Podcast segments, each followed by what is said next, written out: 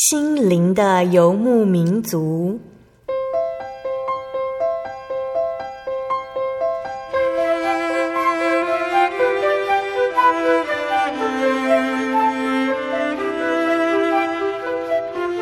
在这个谁都不管谁的后现代社会里，每个人的心灵都是游牧民族。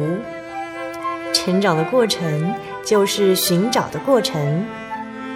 每一颗漂泊的心灵，其实都在寻找生命的绿洲。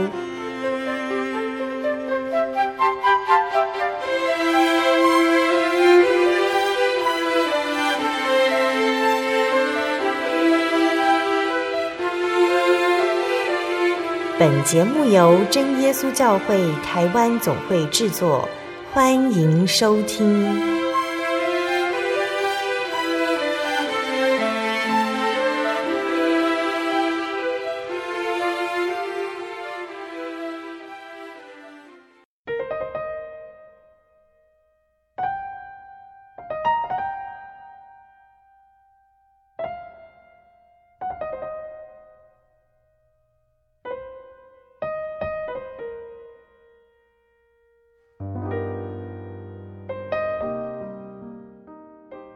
Hello，所在空中的听众朋友们，大家平安，欢迎收听心灵的游牧民族，我是贝贝，很高兴今天能够在空中和大家见面呢。大家这个星期过得愉快吗？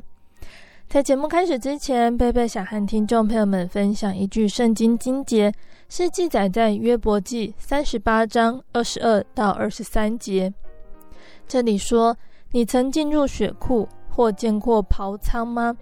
这血刨乃是我为降灾。”并打仗和征战的日子所预备的。假如现在有一位送货员按的门铃，交给我们一个破包裹，包裹纸又脏又破，胶带都脱落了，我们会想要把这个包裹打开吗？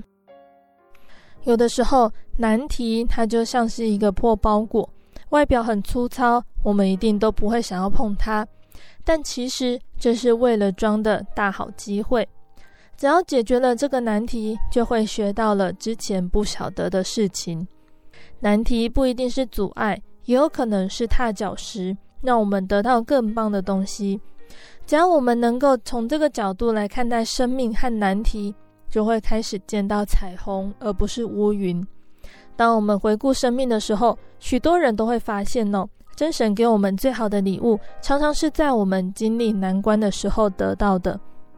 神的珠宝经常装在破包裹里面，虽然外表不好看，里面的东西却很有价值。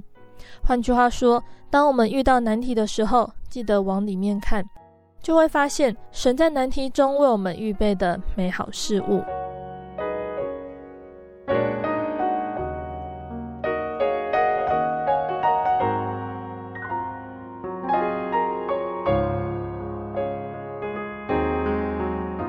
今天要播出的节目是第一千零八十集《小人物悲喜》，我属耶稣。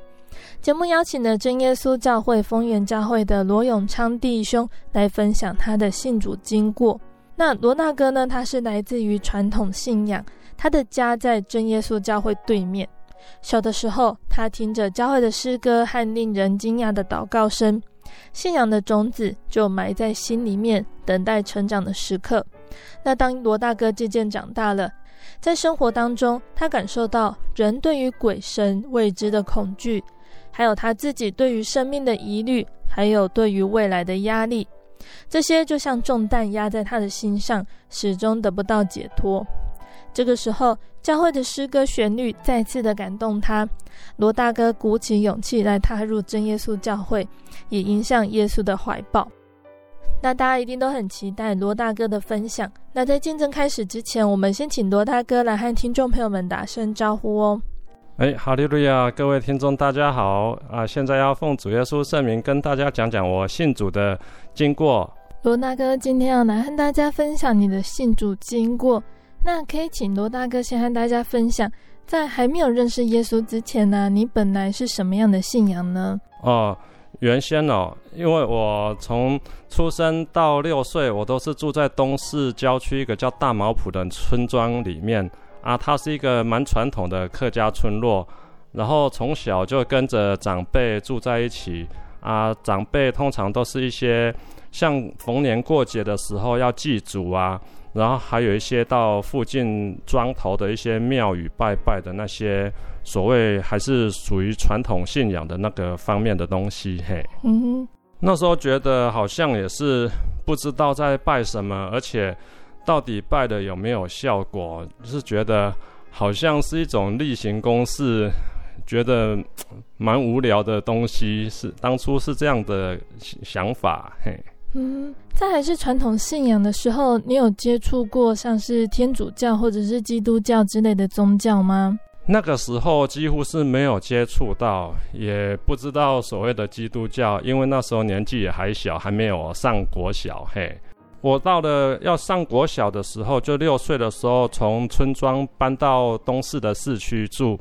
那时候就开始有慢慢接触到有关基督教的东西啊，因为以前有一家那个信义诊所是由外籍传教士来这边行医啊。那时候有看到药袋，药袋的话，它有印一些圣经的经节。那时候才了解到。哎，所谓圣经经节，它稍微在讲些什么东西。不过当初也是，也是没有没有想太多啦。嗯。而且我刚好就是小学的时候搬到东市市区，刚好就是住在那个真耶稣教会东市教会的对面。嗯。因为那个那个时候会堂有管理员啊，然后小小孩子有时候会跑过去跟管理员玩，还有。跑到会堂里面去玩这样子，但是也仅止于此啊。然后当初的感觉只是觉得他们唱的诗歌好好听，然后他们的祷告好奇怪。那时候的想法就是这样子而已。意思是到之后才比较了解所谓基督教是什么东西。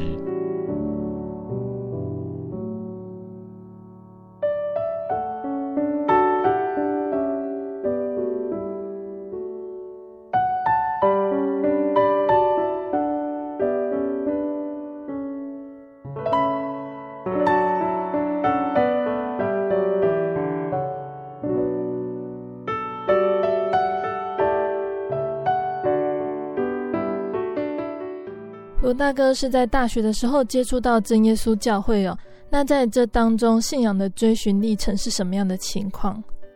整个信仰追寻的过程，就是我国小的时候，那个时候开始对于所谓形而上的东西稍微有一点兴趣啦。嗯，呃，首先是看电视啊，有一些卡通片，或者是有一些节目，有一些比较恐怖的片段啊。那时候看了之后，心里都会很害怕，甚至晚上的时候都，晚上要睡觉的时候都会有点害怕，不不太敢自己那个自己去睡觉。嗯，嘿，然后而且对于说生命跟那种死亡那种未知的东西哈，就会觉得有很多的不确定感。嗯，而且后来也慢慢的发现这个世界是个。蛮险恶的世界，例如那个时候有已经开始有那种什么绑架小孩子勒索的那种事情啊，嗯、然后也有也有小孩子这样子被坏人绑走之后就被杀掉了啊，那时候就心里觉得非常的害怕，所以说活在那个时候是对于前途完全是一片未知啦，嗯、嘿。那遇到这样的情况，还有思考生命意义这一类的问题呀、罗大哥是如何找答案呢？是去找其他的宗教，还是问长辈？也没有呢，因为因为那个时候啊，我我爸妈都是国中的老师嘛，然后而且那个时候提倡要科学，不要迷信，所以所以也是往那种。往这种科学的方面去追寻，但是对于这种所谓心灵深处的那种恐惧或者是需求，也就暂时放着不去理它，只是放着，因为那个时候主要就是讲要要科学，比较迷信。我们的教育是这么教育我们的。国小阶段其实就是这样子懵懵懂懂就过了，然后那个东西是放在心里，也不太去理它。嘿，嗯。后来到国高中之后呢？哦，到国国中的时候，因为进东势国中，然后父母在国中任教嘛，啊，在父母的督促之下，跟师长的关心之下，我的功课表现还不错，嗯哼，所以那个时候主要就是为了升学，而且那个时候因为功课好，所以倒是比较没有想太多，也不太有所谓的烦恼之类的，嗯，因为在功课在学校算蛮前面的，所以。呃，应该是可以笃定可以进所谓的高中第一志愿那样子上去啊。嗯，嘿，所以国中就升学上去啊。到高中的时候，呃，我是读台中一中，然后在班上成绩大概是排中间呐。嗯，所以，所以说升学方面。倒也没有说太大的压力，嗯、想说，呃，轻松读就应该可以上所所谓的国立大学。只是那个时候开始有一些启蒙的东西，啊、呃，我们有一些同学对这种所谓的鬼神或者是所谓的一些玄怪的东西蛮有兴趣的，嗯、有时候我也会参与一起讨论啊，然后。还有那个时候电视有放那种异形的那个影片，嗯，然后我都会去看啊，那个东西看起来真的是觉得好恐怖啊，诶，那个时候因为对于这种未知的东西或者是所谓的恐怖片，他编的好像一般人认为诶应该是没有，可是又好像有，然后然后。就会开始去思想所谓鬼神的问题啊。那个时候还有高中的时候，有一次就是下下课的时候，放学的时候，在门口有那个基督教的团体，他在发那个小本的圣经啊，嗯，就是只有新约的部分那种发送的圣经，我就拿了一本回家之后，回家之后我有就是翻阅。然后从马太福音开始看，当初看了之后，觉得里面写的故事真的是蛮神奇的，嗯哼，啊，而且而且心里是相信的，啊，是觉得说耶稣真的是不是普通的人物，呃，应该应该也是神吧，只是说当初对于神的概念并没有很清楚，嗯，呃，只是觉得说耶稣只是神里面的一个这样子。嘿，啊，后来就是高中毕业之后，是的，后来我是考上中央大学啊，然后呃，刚开学没多久，我骑机车要从东势到到中立的过程之中发生了车祸，嗯，那个时候，那个时候就是也受了伤啊，机车也有受损，后来是那个。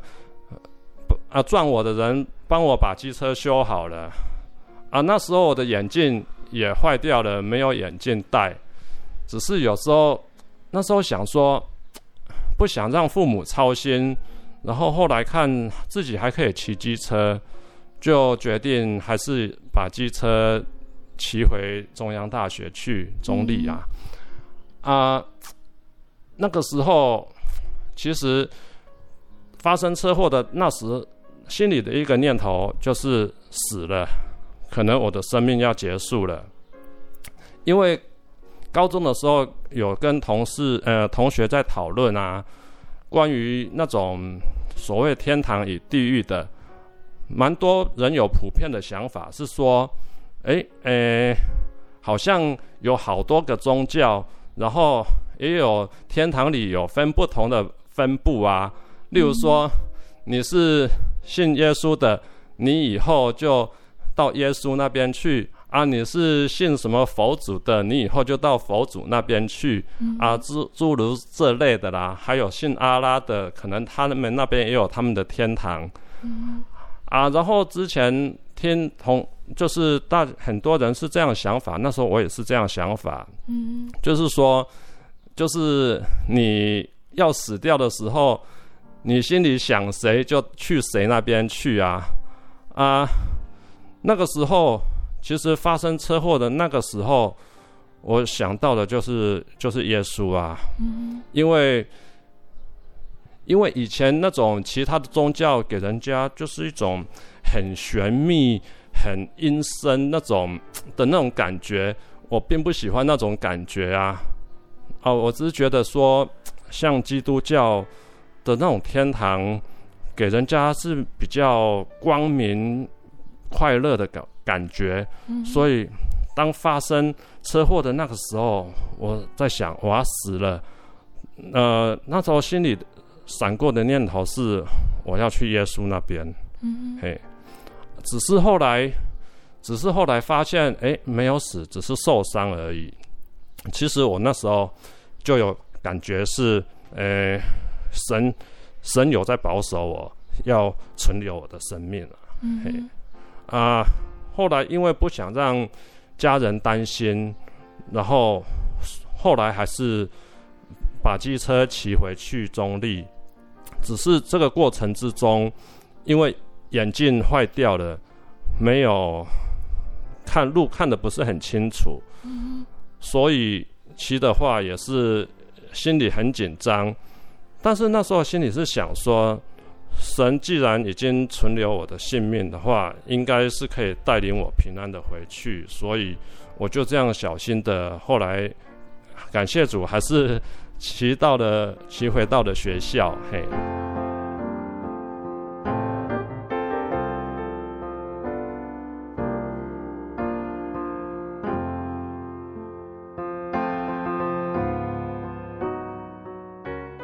之后，这个车祸对我的生命有蛮重大的影响，因为开始就会去思想这种人生的问题啊啊啊！刚刚附带一提，就是说高中的时候我开始接触古典音乐，嗯，其实这个古典音乐对我的这种信仰历程也有一些影响，因为原先听流行音乐。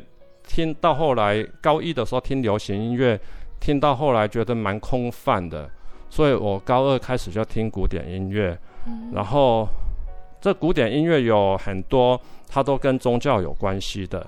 然后里面就是有比较多类似生命的那种过程，让人可以去思考整个生命的那种生命过程的发展。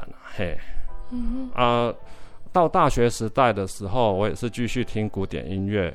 啊，因为发生了车祸，那个时候想到人生的问题，经常像洗澡的时候，在那个一间一间洗澡间里想到这个问题，经常是泪流满面的。嘿，但是因为不想让人家知道，大概就只有那个时候。嘿，啊。当然，出来外面同事同学应该看不出我有什么异状。啊，因为大学的时候，其实大部分人来说，大学是个玩四年的时间哦，可以发展很多像功课或者社团啊，有的就是交交往男女朋友的，嗯，但是我那个时候说玩也不太有玩到。也没有交女朋友啊，啊，只是说想到人生的问题，其实我大学的时候是过得蛮颓废的，然后甚至有点忧郁，连我母亲都感觉得到，好像她有感觉到她可能要失去这个儿子的感觉，啊，那个时候，那个时候在学校的功课算普通啦。啊、呃，因为父母是所谓公教人员嘛，他们是希望我长大了之之后可以考公职，所以他们会一直提醒我要考公职。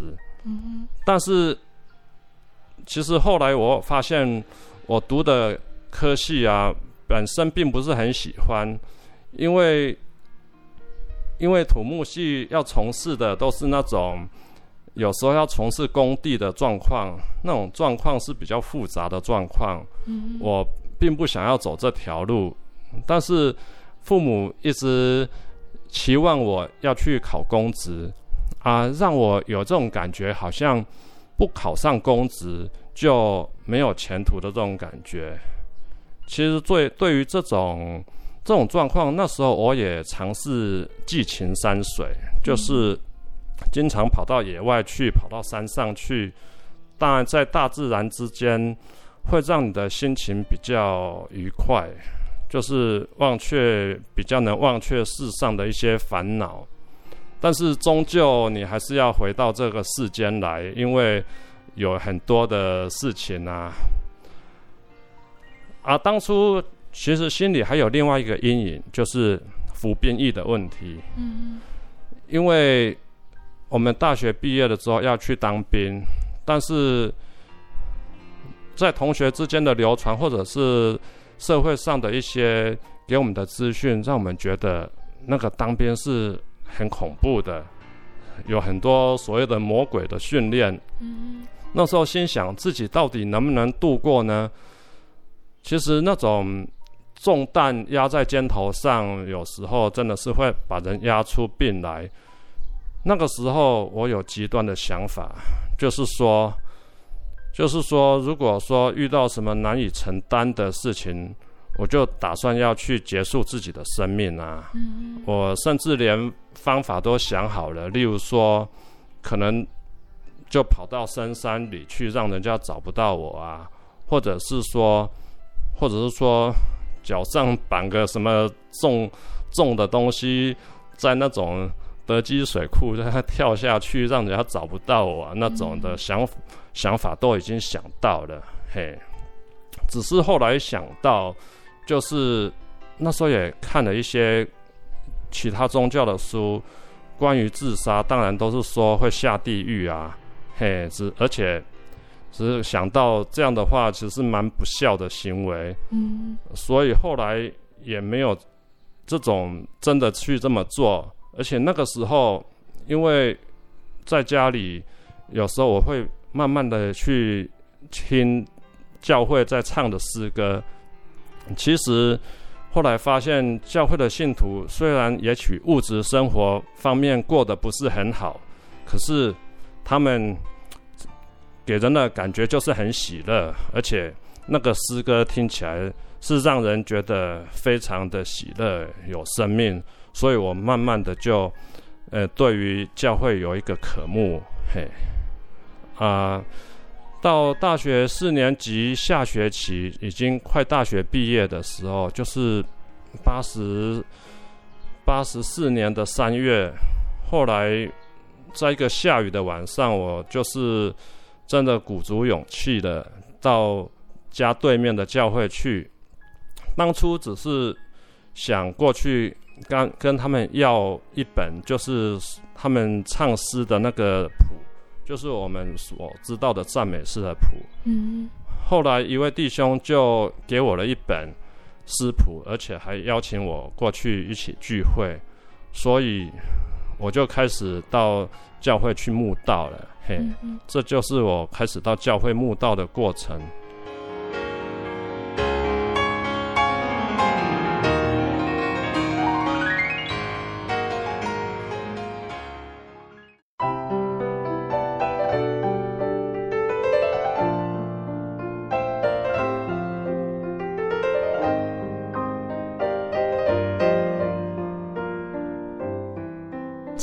听众朋友们，欢迎回到我们的心灵的游牧民族，我是贝贝。今天播出的节目是第一千零八十集《小人物悲喜，我属耶稣》。我们邀请了真耶稣教会丰原教会的罗永昌弟兄来节目上分享他的信主见证。节目的上半段，罗大哥和我们分享到了在成长的过程中，他对信仰的感受是如何。那也提到了他对于未来的恐惧，对于重担的忧虑。相信听众朋友们或多或少也都曾经和罗大哥有一样的想法。但这一切，当罗大哥来到真耶稣教会之后，他的想法就渐渐改观了。节目的下半段，罗大哥要继续来跟听众朋友们分享。在来到真耶稣教会之后，还会发生什么样的事情呢？欢迎听众朋友们继续收听节目哦。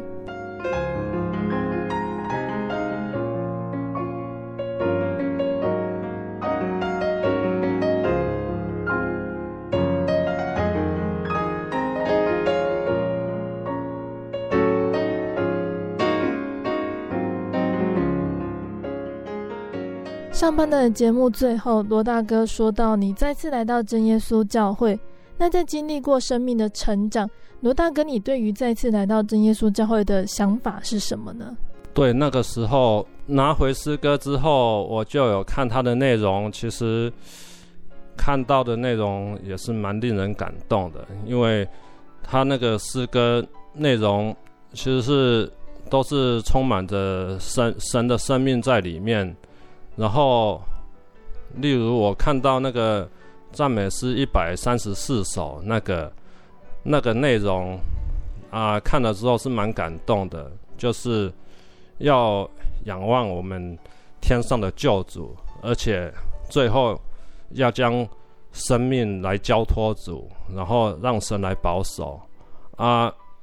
后来我到教会去，开始一起去聚会。然后第一次祷告的时候，不知道怎样子祷告，只是看到人家跪下来，啊，我也跟着跪下来。那时候没有念什么，就是，呃，眼睛闭着，双手合十。但是那时候身体就感觉有震动，那种感觉，我觉觉得很奇妙。而且那时候其实心里就是相信。这个教会真耶稣教会是有神同在的教会，其实也是感谢主啦，让我第一次到教会就到真耶稣教会有神同在的教会，因为后来才发现，嗯，其他教会没有神同在的，嗯，去那边找不到神，其实是很可惜的，是是感谢神让我第一次就到真耶稣教会，嗯。啊。然后后来，就是假日的时候回家，啊、经常就到家对面的教会参参与聚会，包含安息日聚会，啊、后来还有一段时间还没有毕业，回到中央大学也一起去参加那边的团契，在那边跟着大学的里面的同龄一起参加，像是查经啊那些活动。其实也是让人觉得非常的喜乐。嗯，其实原先的我是看起来是很颓废的，但是开始慕道了之后，应该是有很明显的改变，整个人都开朗起来，喜乐起来，而且相信找到了神，神会引导我们的前途，所以对于未来也比较。不那么的忧虑了，因为圣经上说，凡劳苦担重担的人可以到我这里来，我就让你们得安息。嗯，其实相信神的这句话，让我得到了很大的力量，因此就把前途交托给主耶稣。后来也是靠着主的保守，顺利毕业，然后接下来。就是要面临兵役的问题了。在那个墓刚开始墓道的期间，啊、呃，有传道友带我去参加那个，呃，就是墓道者联谊会啊。嗯、然后那个时候有弟兄就跟我讲到有关于服志愿役的问题啊。后来我想一想，哎，觉得好像不错啊。就是多花些时间来服兵役，呃，至少不会说像大头兵这样被抄，而且服了三年半之后又可以存到一笔钱。后来我毕业没多久就去入新兵训，后来没没几天就有宣导要转服志愿役的，我就签了下去，就服志愿役了。嗯，当然。在服役的这三年中，呃，也有一些波折，但是在还是靠着主就安安然的度过了。能不能讲一个小见证？就是我刚服役到马祖的那段期间，刚好是天气很冷，碰到春节的时候啊，要过春节的时候。那个部队里面都有一些类似祭祀，春节的时候都有一些祭祀的活动。那个时候，呃，有一些拜过的糖果，因为我本身蛮喜欢吃甜的东西呀，啊，那个有拜过的糖果啊，我是想说，哎，我没有受洗，应该可以吃吧，所以后来我就吃了那些糖果，结果那天晚上就是除夕夜到大年初一的那个晚上，睡到一半就醒了，而且不知道怎样子，肚子不舒服，就吐了一大堆东西。啊，那时候天气很冷，吐了之后身体很不舒服，啊，没有办法下来清理。那时候躺在床上，就想到了是不是自己明明知道那个拜过的东西不能吃，还吃的关系。后来在床上向神悔改，然后就比较没有那么不舒服。那次其实是我，嗯，就是仅止一次的经验啦。那个，所以那时候也让人家让我知道，神是轻慢不得的。就算那个时候我开始慕道还没有受洗，但是神已经让我知道了，不可以去吃祭过的东西。如果故意去犯的话，神的管教是会马上临到的。嘿。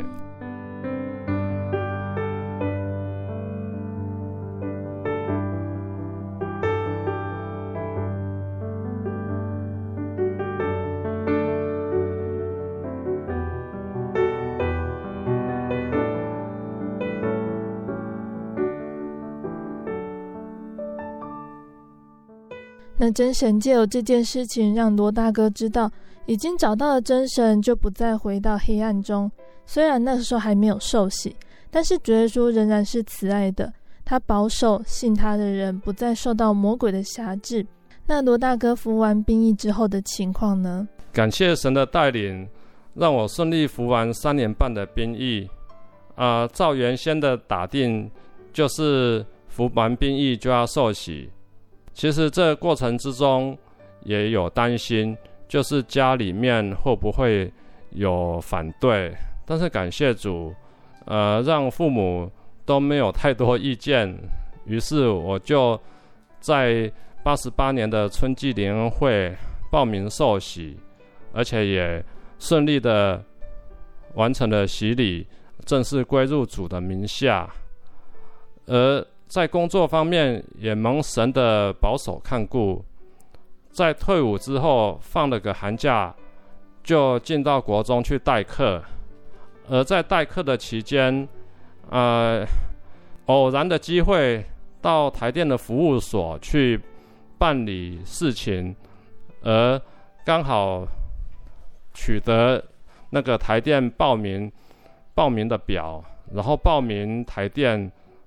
后来也顺利的考取，啊、呃，在放了个暑假之后，就去台电报到受训，啊、呃，有一份让人羡慕的工作，这也是神的赏赐。信主之后，我罗大哥也蒙神的赐福，在主里有美满的婚姻和家庭。大学的时候，同学有一些同学在交女朋友，或者到处去联谊。只是我觉得好像是一个麻烦，而且不知道意义是为何。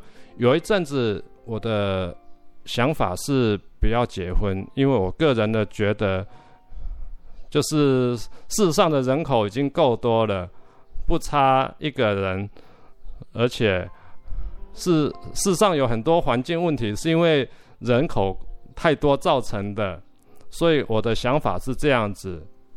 但是后来信主了之后，知道有很多事情并不是照我们的想法，是要是要照着神的想法才行。所以后来我慢慢放弃了不婚的念头，呃，在神的安排之下，认识了在总会服务的林颖静姐妹。啊，当初我还是有坚持自己的想法。就是不想要生小孩，但是神借着异象，让引进还有岳母，呃，知道我们以后神要赏赐我们一个男孩，啊、他们当初并没有很明确的跟我讲，啊、但是就是神的安排之下，突然眼镜就怀孕了，所以我们就顺顺服神的安排，然后迎接神赏赐我们的的男孩。那罗大哥从来到真耶稣教会慕道开始啊，应该就会听到教会的信徒鼓励你要求圣灵。罗大哥求圣灵的经历如何呢？哦，我求圣灵的过程之中，所谓是拖得蛮长的，因为我是八十八年的三月还是四月那个时候受洗的，但是从从慕道开始，我是八十四年慕道嘛，但是这个求圣灵的过程持续了二十年才求到圣灵，我是在前年就是一百零四年的。三月份才求到圣灵，整整二十年，这个过程之中可是蛮长的。嗯，因为神赐圣灵，圣经上说，呃，你们要悔改，奉耶稣的名受洗，必领受应许的圣灵。这圣灵是应许给我们的，但是神赐圣灵有他的时候，呃，并不是我们所想象的。因为虽然我受洗了之后，但是还是有很多原先的、原先的坏习惯，或者是太自我的想法，并没有完全去除。所以，神也是借着这个过程之中，慢慢的磨练，要让我把内心慢慢的归向神，才赐我应许的圣灵。例如那个时候，在钱的方面，因为原先是有很多东西，大概都是认为自己能掌控的，而且对钱也蛮看重的。后来因为知道我们所得到的钱财都是神赏赐给我们使用的，啊、对于我们来说，我们一切所有都是神赏赐的。那些都是神的，只是他让我们暂时的来管理运用。那些东西原先不是我们的，所以对于这种财物的东西，我们要尊重神的主权。啊、我在这一点想通了之后，终于求到圣灵。在一百零四年的三月的时候，啊，距离慕道就整整二十年。在求到圣灵了之后。整个人有很明显的改变，就是能在圣灵的引导之下，呃，慢慢的更接近主耶稣，而能够走向成圣的道路。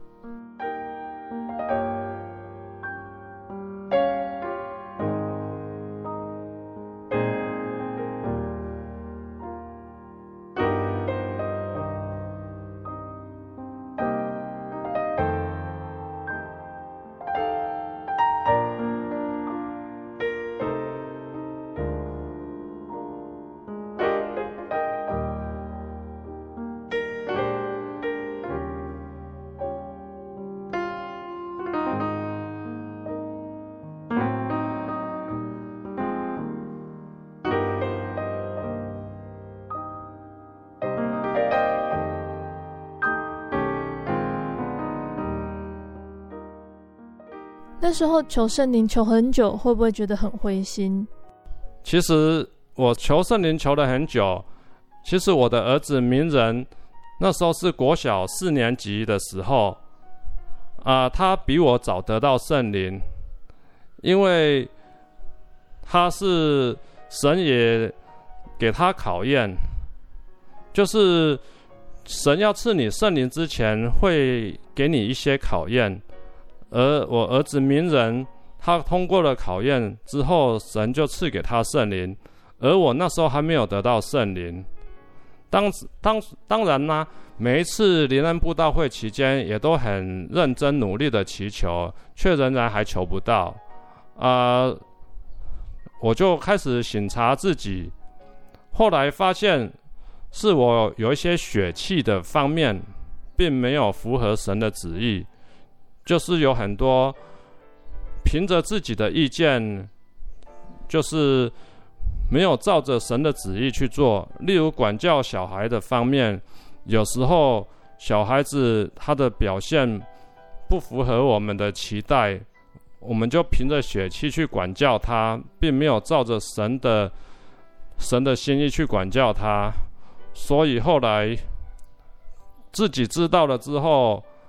就去悔改反省，呃，也通过神的考验，神才将圣灵赏赐给我们。后来得到圣灵之后，觉得非常的踏实，因为以前没有得圣灵之前的那种祷告，有时候会让人觉得，我们祷告到底神有没有在听呢？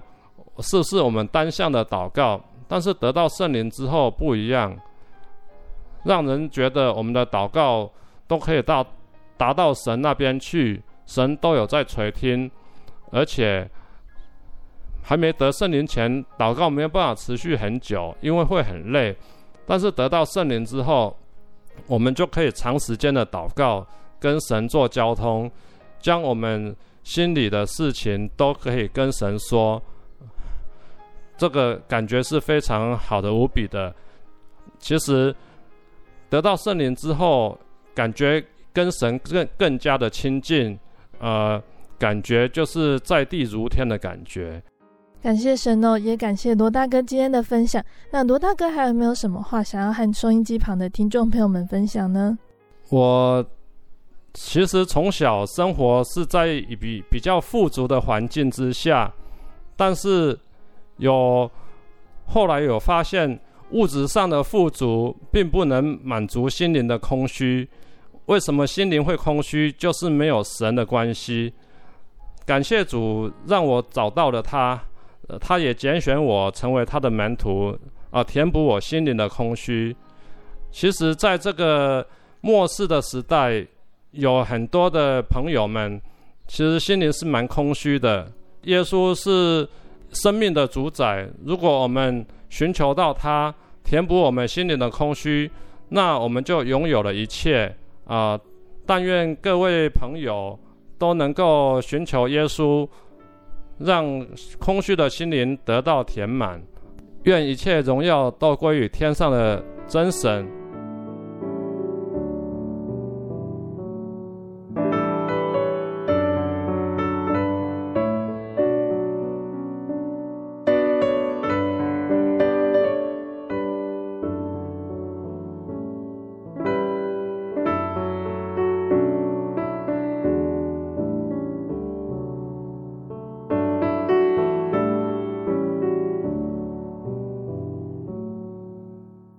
听众朋友们，罗大哥的见证就分享到这里喽。那从罗大哥的见证中呢，我们可以明白哦，认识耶稣可以带给我们是有多么美好的恩典。那我们也可以了解到哦，其实这个世界它就像是一个牢笼一样。根据圣经的彼得前书三章十九到二十节，彼得呢，他把挪亚那个时代不信从神的人呢，形容为监狱里的灵。为什么他们会被形容成为监狱里的灵呢？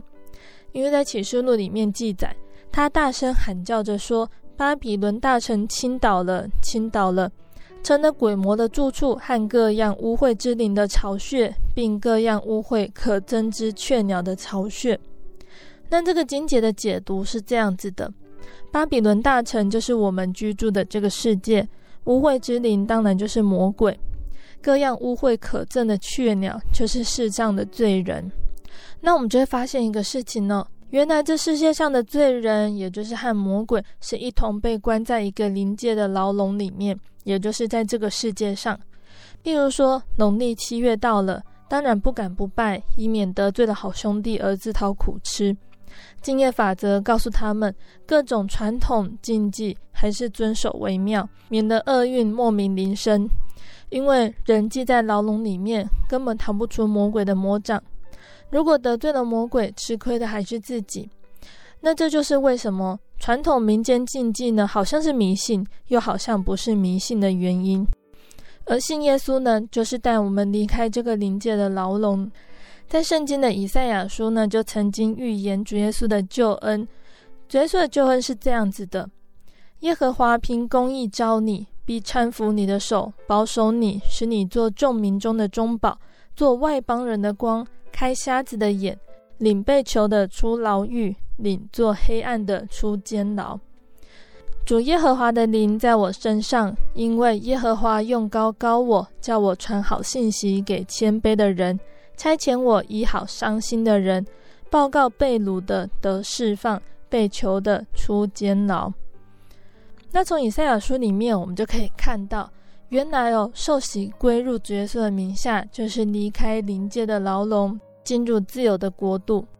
所以，以赛亚先知在圣经里面还有呼吁大家说：“你们离开吧，离开吧，从巴比伦出来，不要沾不洁净的物，要从其中出来。”对于现代信徒而言呢，巴比伦它就象征着今日的世界，一个无形而可怕的监牢。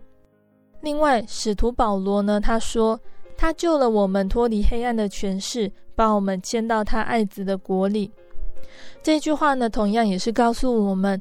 原来受洗信主就是带领我们逃离黑暗权势的监牢，进入光明自由的国度。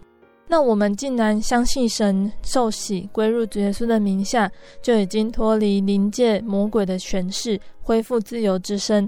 当然也不用再去遵守各种传统民俗的禁忌和规定。保罗他说：“弟兄们，你们蒙召是要得自由。譬如说，对于传统民俗僵化的。”仪祭吉凶的条例规范，基督徒当然是不用去相信的。办理婚礼、丧礼或者是迁居、星期日、例假日，就是一个很好的节日，方便自己也方便亲友。民间的丧礼呢，有的时候起灵是一个吉时，下葬又是另外一个吉时，害得亲朋好友在中间空等了好几个小时。基督徒的丧礼却是一气呵成。因为在主耶稣里面，日日都是好日。那信徒家中如果有人怀孕，刚好遇上住宅需要动个小工程，敲敲打打都是没关系的，因为主耶稣会保证平安。那又例如说呢，传统民俗呢，可能认为农历七月鬼门开，但是圣经却没有这样子的观念，因为二者它本来就是到处游行，寻找可吞吃的人。那至于各种鬼月的禁忌呢？不能结婚，不能搬家，当然也可以视为无稽之谈，只要符合安全的原则。那至于最令人上胆的放符咒害人的事情呢？我们要知道，信徒既然已经离开了灵界的牢笼，就没有法术，也没有占卜可以来害我们。所以信徒呢，要凭着信心来领受神的保守，过着无惧也无忧的生活。那成为信徒呢，他也带领我们超越对于咒诅的恐惧。在圣经加拉太书第三章十三节记载的，耶稣既为我们受了咒诅，就赎出我们脱离律法的咒诅。那信主这件事情本身就是对于咒诅的破除。所以基督徒呢，只要行公义、好怜悯、存谦卑的心，与神同行，就不怕任何的咒诅。信主呢，其实也带领我们超越了算命师的预言。人会去算命，主要动机来自于对于未来的不安还有恐惧。那其实算命师的话会灵验，主要是针对于过去的事情，像是他会察言观色。例如，对于高龄的人来说，你有慢性疾病，当然准确率就会很高。那再来就是经验的累积，使他的正确率提高，所以他才敢大胆的铁口直断。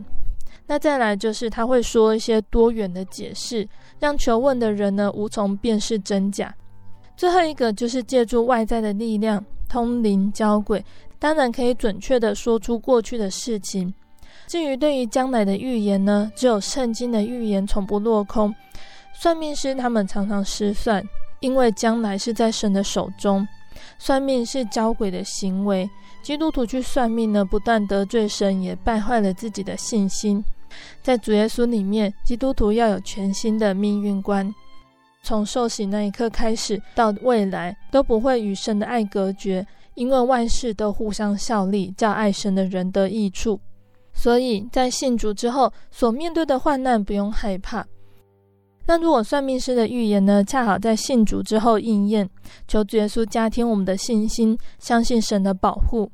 我们应当背起自己的十字架来接受试炼，无怨无悔，继续奔跑天国的道路。那信主呢，也超越了风水师的恐吓。传统信仰下遇到不平安的事情，有的时候会找风水师或者是地理师来查看家中的风水。而风水师呢，也总有办法找出一些需要改进的地方。为了心安，有的时候是家具重新摆设，有的时候是加个鱼缸，有的时候是连大门都敲掉重做。民间的风水术呢，在清朝以后又常常和居住者的命相结合。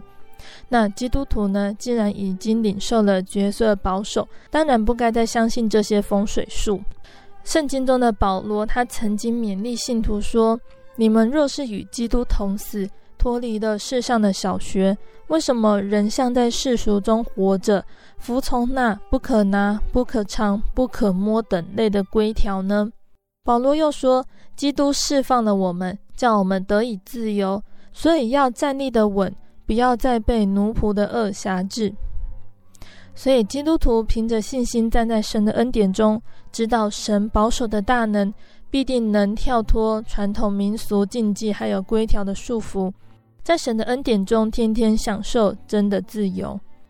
那在彼得前书五章七到八节提到，要将一切的忧虑卸给神，他会顾念我们。所以只要专心仰赖耶和华，面对再大的患难、困苦和恐惧，都将不足以让我们丧胆。那最后，贝贝要来跟听众朋友们分享罗大哥要点播的诗歌。这首诗歌是赞美诗的两百三十六首，我属耶稣。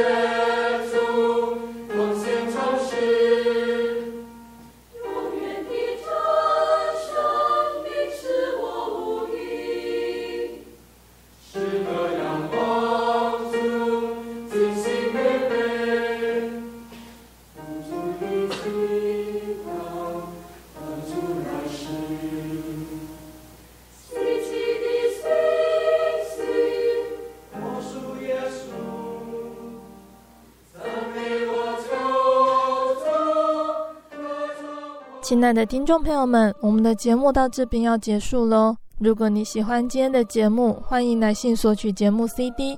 如果你想要更了解真耶稣教会和圣经道理，欢迎来信索取圣经函授课程。来信都请寄到台中邮政六十六至二十一号信箱，台中邮政六十六至二十一号信箱，或是传真零四二二四三六九六八零四二二四三六九六八。谢谢你收听今天的节目，我是贝贝，我们下个星期再见喽。我的心是一只鸟，飞行。